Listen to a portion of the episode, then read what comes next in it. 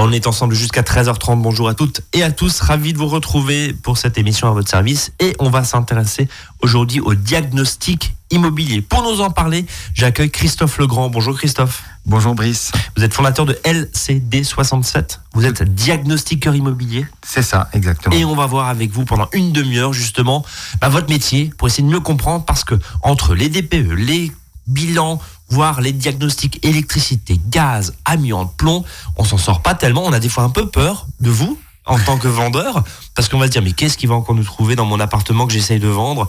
Euh, Qu'est-ce qu'il va encore nous trouver? Et puis quand on est côté acheteur, on se dit ah j'attends le, DPE parce que je vais pouvoir négocier mon prix. J'ai bien résumé là, Christophe Legrand? Euh, Tout à fait, c'est exactement ça. exactement. Alors justement, euh, qu'est-ce que vous faites et quel est votre métier? Présentez-nous ce, ce métier de diagnostiqueur immobilier.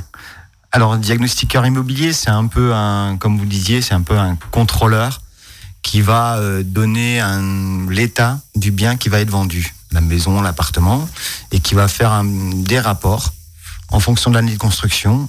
Donc, il va faire des rapports sur l'amiante, si c'est euh, si c'est le cas, le plomb pour les maisons d'avant 49, euh, l'électricité, le gaz, le diagnostic énergétique, donc ce qu'on appelle communément le DPE. Oui, on y reviendra justement, ouais. Voilà.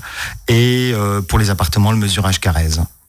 C'est quoi le mesurage Carrez? Alors, mesurage Carrez, pour euh, donc tout ce qui est en copropriété, on va mesurer la surface.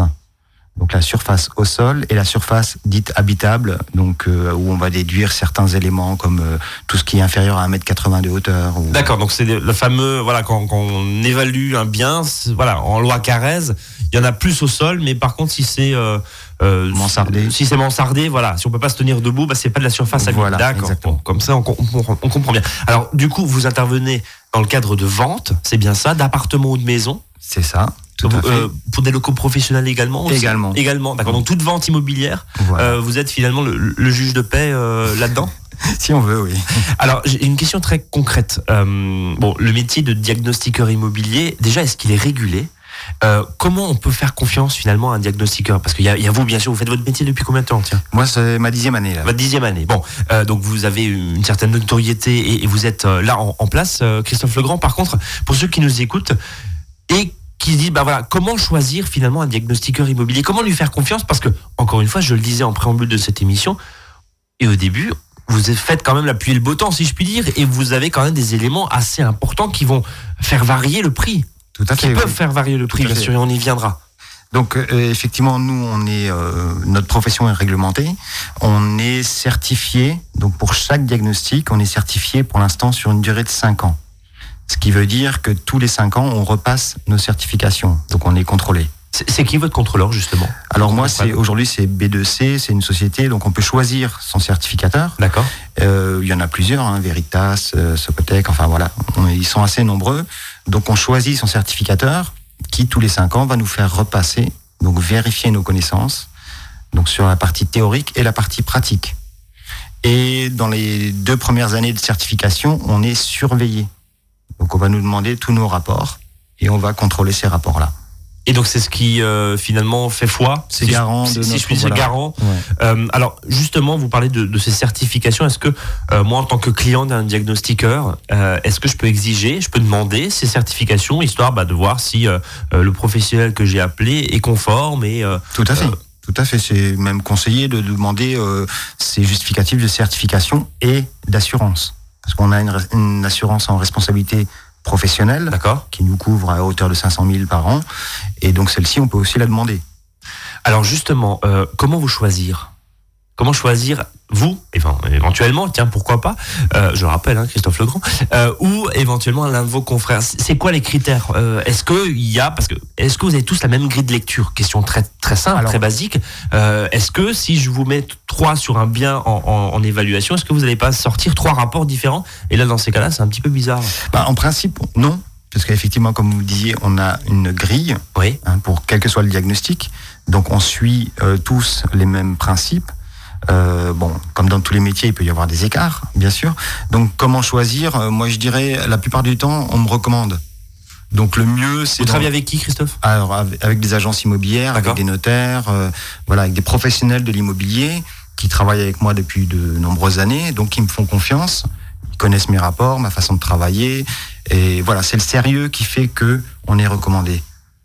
Alors, vos missions sur le terrain, concrètement, comment vous travaillez? Bah, Concrètement, moi j'ai mon ma petite tablette où euh, pour chaque diagnostic, je vais euh, contrôler. Donc, on va prendre un exemple sur l'électricité. J'ai un certain nombre de points à contrôler, des contrôles visuels, et après j'ai des appareils de mesure. Donc, je vais contrôler la terre, je vais contrôler euh, le différentiel, le disjoncteur. Donc, je vais pas être trop technique, mais voilà, on a certains points de contrôle avec des mesures. Et pour ça, on a des appareils qui vont nous permettre de contrôler l'installation. Ça veut dire que vous contrôlez la qualité, je parle d'électricité, vous contrôlez la qualité de l'installation électrique d'un bien, appartement ou maison. Est-ce que vous avez le pouvoir de dire, oula, là, franchement, c'est complètement dangereux. Euh, quand vous entrez dans des vieilles maisons avec encore, on se souvient, ces tableaux électriques en porcelaine, hein, c'est bien ça. Est-ce que ce type d'installation, euh, vous avez un devoir, si je, enfin, un devoir ou un, ou un pouvoir, si je puis dire, de police en disant non, mais là, je bloque immédiatement ou, pas du tout Alors, quel est votre pouvoir finalement là-dedans On est toujours dans le cadre de l'information. C'est-à-dire que nos rapports sont euh, permettent d'informer le futur acquéreur sur l'état de la maison. Électricité, gaz, amiante, voilà. On va faire une liste et on va donner un état. Il y a juste pour le gaz, effectivement, où on peut être amené à couper l'installation si vraiment il y a un danger grave et immédiat. D'accord. Mais là, et là, on peut le comprendre effectivement, voilà, euh, bien sûr il y a des risques d'explosion ou de monoxyde de carbone. Donc là, on peut, on a le pouvoir de couper, d'appeler le fournisseur en, gaz et de dire stop, on arrête, euh, on arrête cette, installation-là parce que c'est trop dangereux. Pour les autres cas, notamment sur le cas électrique Alors le cas électrique, c'est toujours de l'information. Donc moi, comme beaucoup, on, va, on, va informer déjà le vendeur en disant attention, votre installation est très dangereuse mais je ne vais pas pouvoir couper moi. Hein. D'accord. Je vais juste euh, effectivement conseiller le propriétaire, soit vous vendez en l'état, ok, mais faites attention à vous. Euh, moi, je dis souvent euh, pour les douilles métalliques, notamment, quand vous changez une ampoule, coupez. Coupez tout, bien coupez tout parce que c'est trop dangereux. Et, évidemment, et, on sait bien hein, que les installations, les premières installations électriques sont, ont vraiment une dangerosité euh, assez forte. Euh, Christophe Legrand, je vous propose une première pause dans cette émission. Vous écoutez Azure FM, il est 13h07. On va continuer à parler justement de ce diagnostic immobilier. Concrètement, comment ça fonctionne et, notamment sur le DPE, parce que y une, ça, fait des belles couleurs hein, avec A, B, C, D, E, G. Quand c'est A, c'est très bien. Quand c'est G, c'est pas très très bien. à quoi ça correspond tout ça? Et, surtout, bah, vous êtes acheteur, tiens, vous avez ce rapport devant les yeux, mais vous comprenez rien parce que c'est très technique quand même. On va essayer de, démêler un petit peu et vous donner les clés pour mieux comprendre tout ça. Courte pause musicale et on revient à tout de suite. À votre service, le magazine pratique qui vous facilite le quotidien. 13h, 13h30 sur Azure FM.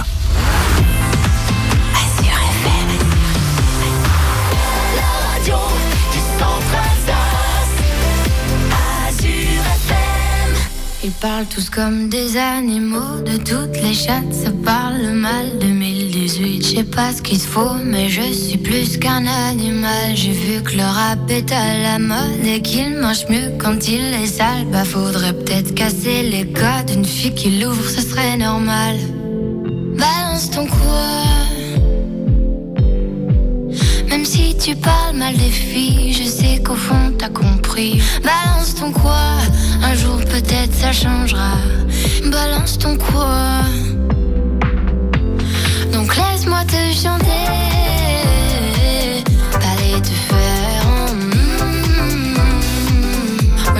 Pas à la radio. Parce que mes mots sont pas très beaux. Les gens me disent à demi mots belle, t'es pas si bête. Pour une fille drôle, t'es pas si laide. Tes parents et ton frère, ça aide. Oh, tu parles de moi, c'est quoi ton problème? J'ai écrit rien que pour toi, le plus beau des poèmes. Laisse-moi te chanter,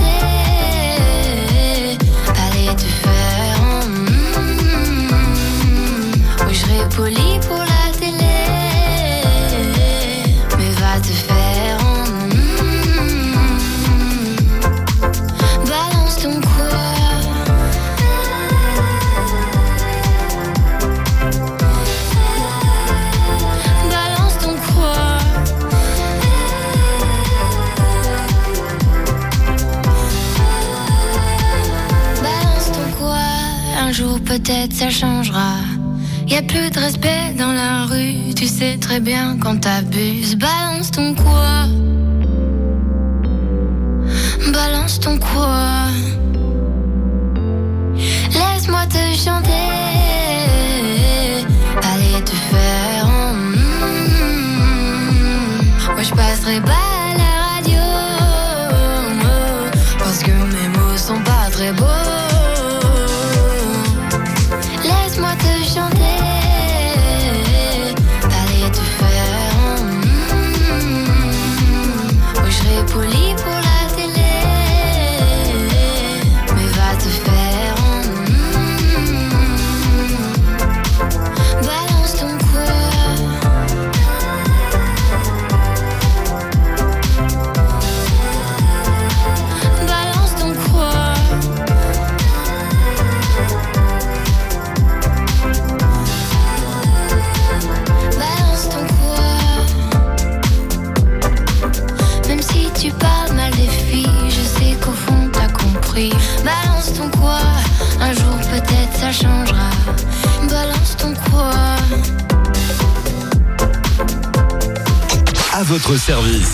13h, 13h30 sur Azure FM. Avec Brice et ses experts.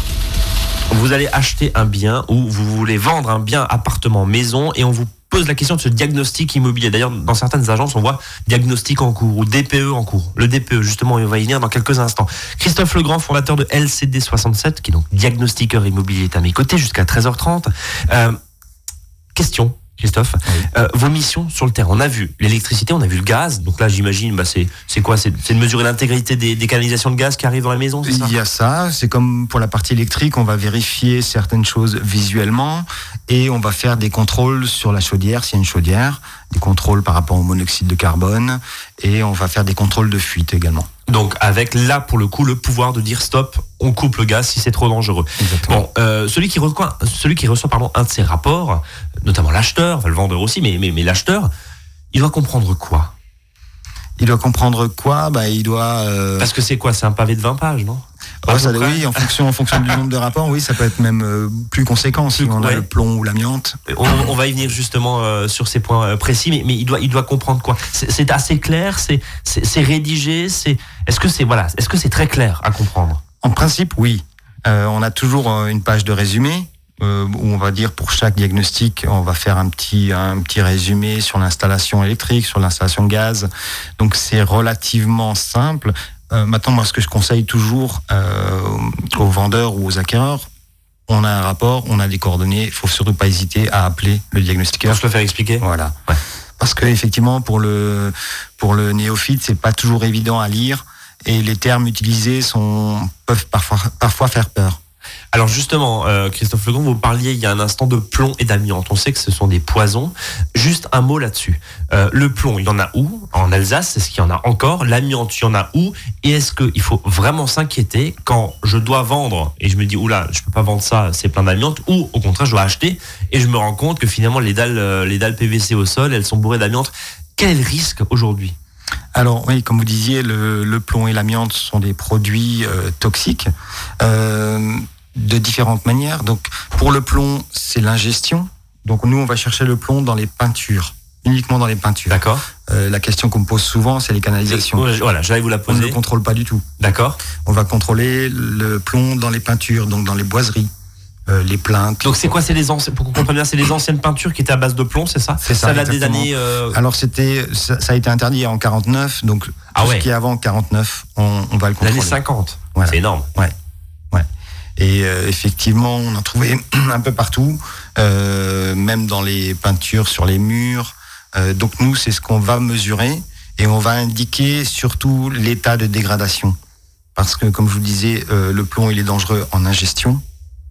Donc, il faut pas manger la peinture. Oui. On pense évidemment aux jeunes enfants C'est là. exactement ça. C'est surtout les enfants, les enfants en bas âge qui sont exposés. Donc, à partir du moment où il y a du plomb sur les plaintes, sur les murs ou les portes et que c'est dégradé, il est conseillé en fait de le de le protéger. Donc, soit de le poncer ou de l'enlever avec une protection, un masque, et de repeindre par dessus. Et sur l'amiante, pour le coup? Alors l'amiante, c'est différent, c'est par inhalation. L'amiante sont des fibres très fines qui sont dangereuses quand on les inhale parce qu'elles vont se loger dans les alvéoles pulmonaires et, provoquer. c'est tout le problème, voilà. C'est Voilà, des cancers et des complications, effectivement, ouais. Et c'est des maladies qui se déclarent très tardivement. Donc euh, pour l'amiante, il y a plusieurs euh, matériaux. Donc quand l'amiante, vous parliez des dalles, tant que l'amiante est emprisonnée, pas de risque. Oui. Par contre, dès qu'on libère les fibres, c'est là qu'on crée un risque. Donc ça veut dire qu'on comprenne bien, je rachète un bien où il y a ces fameuses dalles PVC qui étaient dans les années 60 euh, assez répandues, hein, faut, bien le dire. Tant que ça reste et tant que c'est pas dégradé, il n'y a pas de problème. Pas de problème. Par contre, si vous commencez vous euh, vous-même avec le pied de biche à les enlever, là il y a un, là il y a un réel Alors, on problème. libère des fibres. Ouais. Et les fibres étant très fines, donc très légères, elles vont rester dans l'air. D'accord. Donc euh, là, euh, attention, faire appel à un professionnel. Exactement. Ça, ça peut faire peur quand même, parce que quand on voit certains chantiers euh, comportant de l'amiante, enfin c'est une véritable euh, prison hermétique, si je puis dire, qui, qui- qui est mis en place pour intervenir. En tant qu'acheteur, ça fait peur parce qu'on se dit oula, ça va coûter cher de faire enlever. Je prends ces dalles. hein, on va Mhm. parler des plaques éterniques dans un instant, et on sait que de nombreuses vallées euh, en sont recouvertes, hein, les, les maisons. Euh, Qu'est-ce que je fais dans, dans- dans ce cas-là? Bah, comme vous disiez, le, le plus important, c'est de faire appel à un professionnel. Ouais. Parce que euh, dès lors que vous allez travailler dessus, vous allez libérer des fibres, et là, vous ne savez pas. Vous, vous ne maîtrisez pas. Si vous passez par un professionnel, il va suivre, lui, un protocole où il va éliminer ces, euh, ces fibres d'amiante et il va les mettre dans un double emballage. Question, je parlais à l'instant des, des plaques éternites euh, et, euh, et autres, hein, donc tout ce qui est les ciments, les, les plaques de sur des garages notamment, du fibrociment, là, cherche, cherchez le mot. Est-ce qu'il y a de quoi s'inquiéter quand on achète justement un bien que son abri de jardin est en fibrociment Alors là, les fibres sont emprisonnées. D'accord donc il n'y a pas de risque. Euh, ce, qui est, ce qui peut être dangereux, c'est euh, ben, vous passez un coup de flex dedans. Un coup de Euh, flex, c'est-à-dire Euh, si circulaire. D'accord, voilà. Euh, si vous commencez à, à travailler sur ces matériaux-là, vous allez libérer. Donc tant que c'est comme ça en l'état, que c'est pas trop dégradé, il n'y a pas de risque. Donc le fait de se dire voilà j'ai une cabane de jardin avec euh, du fibrociment, euh, bon il y a de la mousse dessus mais finalement euh, c'est à peu près en bon état, il n'y a pas de risque Il n'y a pas de risque en l'état. Ouais. Par contre, vous commencez à sortir la disqueuse, là, euh, c'est fortement déconseillé et on, et- et on peut le comprendre. Donc là aussi, il, il s'agit de remettre un petit peu les, les éléments et de pas faire peur euh, non plus. Euh, ça s'élimine facilement, tiens, euh, justement pour ceux qui nous écoutent. Et je pose la question aussi hein, sur les façades recouvertes justement ces plaques éternites. hein. on, voit dans certaines vallées, la vallée de Munster notamment, où ça faisait partie intégrante aussi des constructions à, à l'époque. Là, il y a de quoi s'inquiéter? Ou c'est Alors, pareil? S'inquiéter, non. Simplement, le, le traitement des déchets amiantés est, euh, est soumis à une réglementation particulière. On ne peut pas l'emmener n'importe Oui, à la déchetterie Voilà. comme ça, on est d'accord. L'enlèvement des plaques dont vous parliez en euh, que ce soit ondulé ou plane, euh, il n'est pas compliqué. Par contre, le traitement, Le traitement, ouais. voilà, on fait pas n'importe quoi. On peut pas le- l'enterrer n'importe où. euh, voilà, c'est pour ça qu'il il est préférable de passer par des professionnels. Bon, eh ben en tout cas, euh, pas de panique, on l'a vu, mais se faire entourer. Vous vous conseillez, j'imagine aussi, hein, vous, pour Oui. l'élimination de ce genre de, de matériaux, que ce soit le plomb, on l'a vu il y a un instant, ou, ou éventuellement des, des, des matériaux comportant de l'amiante. L'amiante, oui. Mais- Alors, je, je ne conseille pas des professionnels. Oui. Je, je dis simplement passer par un professionnel. Bon, en tout cas, euh, vous avez peut-être des adresses. euh, Ah, il y en a, euh, il y en a quelques-unes. en au, au- au cas par cas, justement, à conseiller à, à vos clients. Euh, Christophe Legrand va marquer une nouvelle pause et puis on va s'intéresser à ce gros bloc qui est le DPE. Parce que là, A, B, C, D, E, F, G, avec des très belles couleurs, à quoi ça correspond? Et bon, on va en parler dans un instant. Reste avec nous.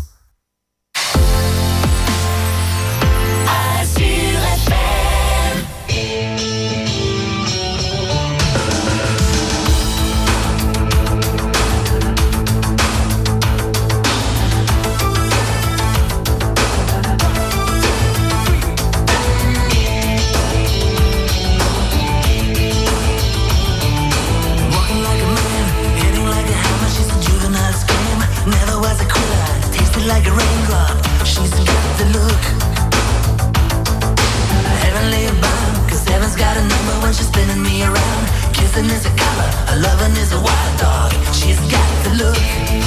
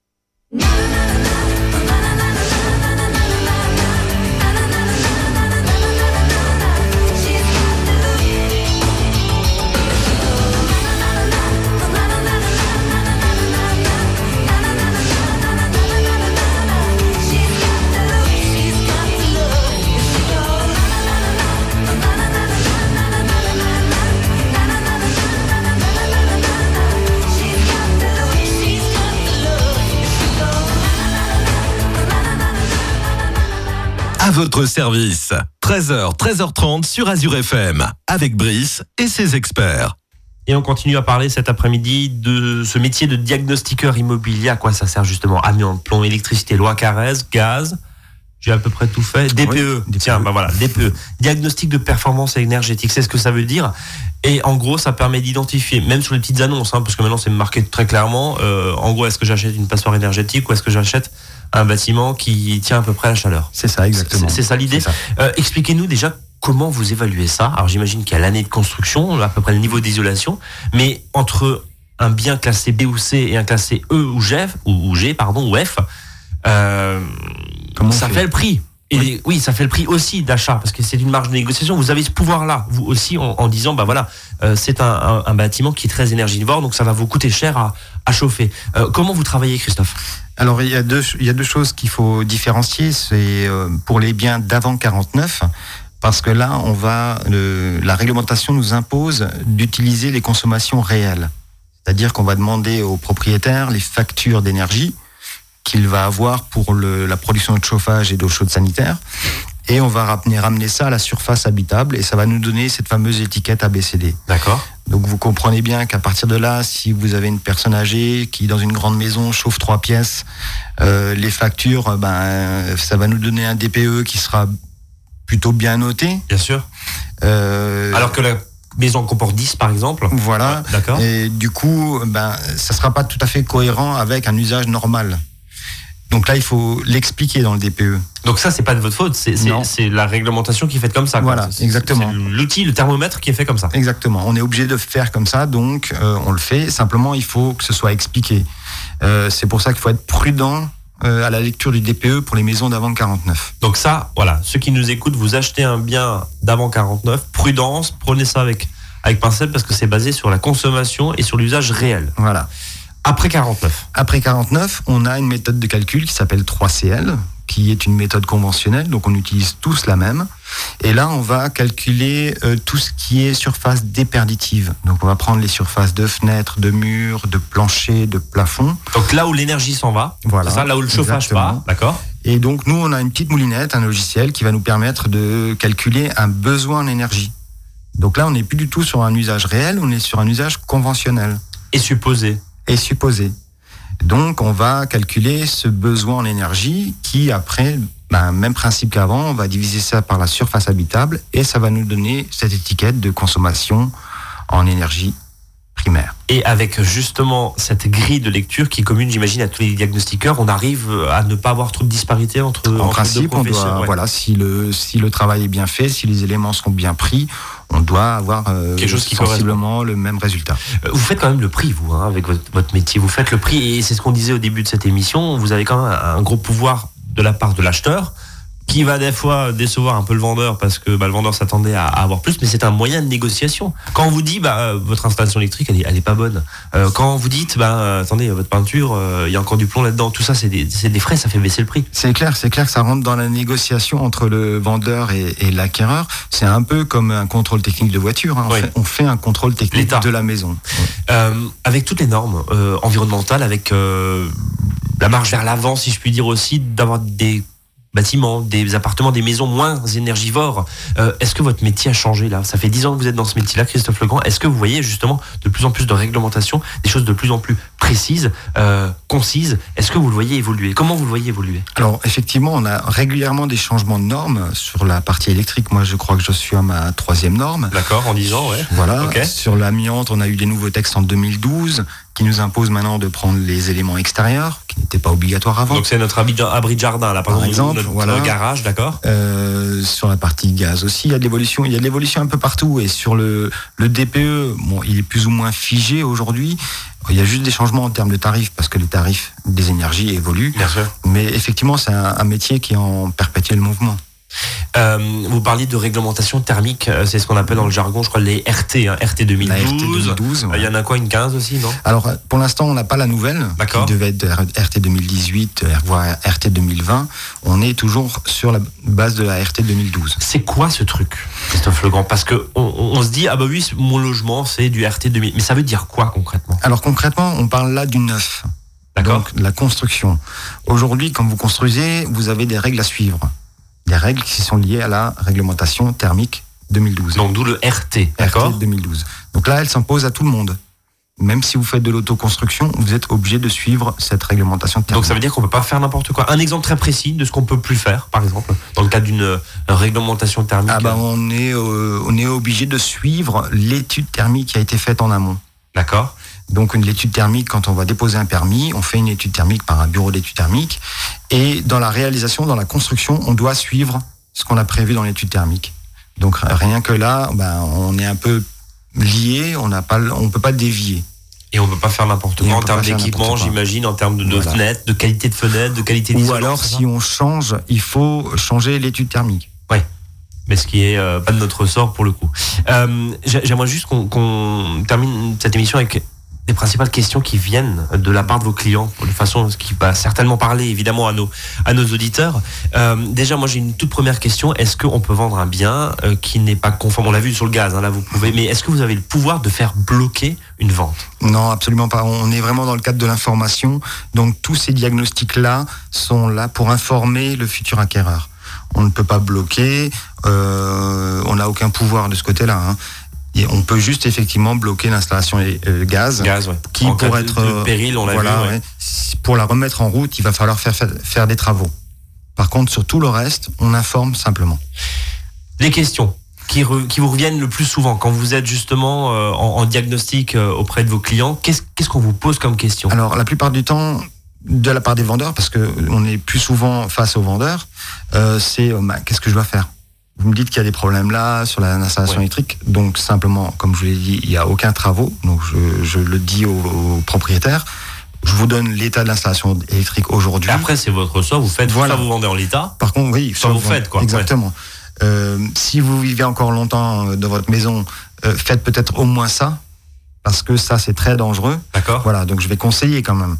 Mais euh, je lui, je lui, je le rassure en disant voilà, il n'y a aucune obligation derrière. Autre type de question qui peut, qui, qui peut arriver Sur l'amiante, Sur l'amiante sur l'amiante, euh, effectivement, on me pose la question mais qu'est-ce que je dois faire avec l'amiante? Ben ne faites rien. Ou alors si c'est dégradé, euh, fortement dégradé et qu'il y a des risques, là je- on explique dans le rapport ce qu'il faut faire. Est-ce qu'on doit surveiller tous les trois ans l'état de dégradation ou est-ce qu'il faut confiner, voire éliminer les produits amiantés? Donc ça veut dire confiner, euh, je reprends mon, mes dalles en PVC, là, en plastique, Voilà. euh, éventuellement mettre... Les euh, recouvrir. et recouvrir, ça, ça peut se faire aussi. Tout à fait. Et, et finalement, il n'y a pas de risque Il a derrière pas de pour, la, pour la voilà, de santé. propagation. Tout à fait. On a fait le tour de votre métier? Je pense, oui. Eh ben, écoutez, merci en tout cas infiniment pour euh, bah, nous avoir éclairé déjà hein, sur votre métier, parce que c'est vrai que diagnostiqueur immobilier, on on n'imagine pas forcément, et tant qu'on n'est pas confronté à un achat ou à une vente, on ne fait pas appel à vous forcément. Christophe Legrand de LCD67, voilà, c'est une entreprise qui, qui, qui- que vous avez fondée il y a, il y a une dizaine d'années. Merci en tout cas euh, de nous avoir éclairé, si je puis dire, euh, sur ces questions-là. Je vous souhaite une très bonne journée. Merci, à vous aussi. Et merci. Et nous, on se donne rendez-vous demain, 13h, 13h30. Passez une belle après-midi en compagnie d'Azur FM. Salut à tous.